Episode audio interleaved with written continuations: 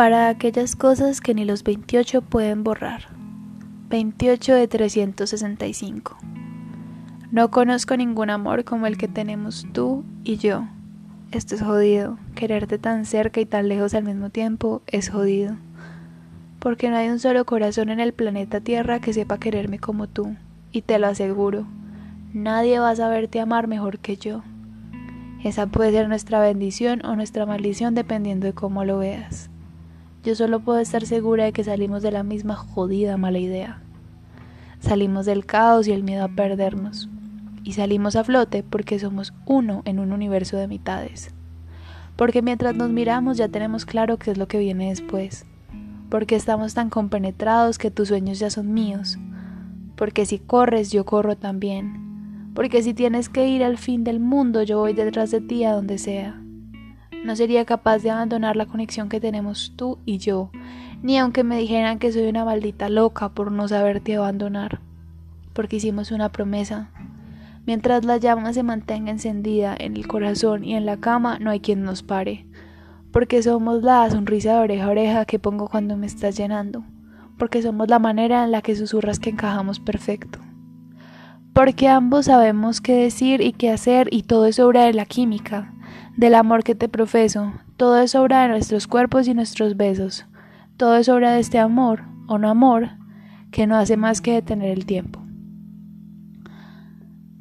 La verdad es que aunque me gustan las historias vainilla, estas son las historias por las que yo vivo, y en parte son la mía. Le meto muchísimo más corazón a esto porque, sí, seamos honestos, estoy un poquito atormentada y me gustan aquellos amores en los que hay sufrimiento, pero sufrimiento que vale la pena. Y sé que les he enseñado mucho inteligencia emocional en los últimos, pero hay personas que son nuestra debilidad. Esto es algo que hemos leído y nos han dicho, súper cliché. Esto aparece en terinos de Twitter todos los días. Hay personas que siempre serán nuestra debilidad. Pero sentémonos a pensar y es verdad. Encontramos placer incluso en lo que duele.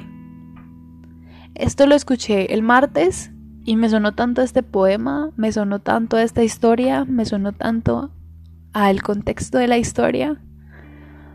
Porque es verdad, hay una razón por la que no abandonamos una relación incluso cuando sabemos que nos hace daño.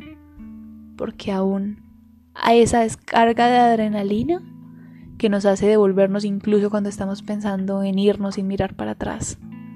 Y nos arrastra de vuelta al principio. ¿Y qué podemos hacer? Hay historias y personas que están destinadas para nosotros así no sean las mejores del mundo. Y el proyecto es volverlas las mejores para nuestro mundo. Podemos amar mucho, poco a otras personas, pero no es el mismo amor. No hay amores iguales, no hay amores que representen lo mismo. Así que no tratemos de reemplazar personas que son así por otro tipo de personas vainilla o más saludables. Porque cuando encuentras tu persona así, tu persona dependiente, tu persona debilidad, te acabas de encontrar con el principio de un mundo distinto del cual desconoces. Un mundo en el que te tienes que embarcar y que si no tienes miedo, vas a poder disfrutar.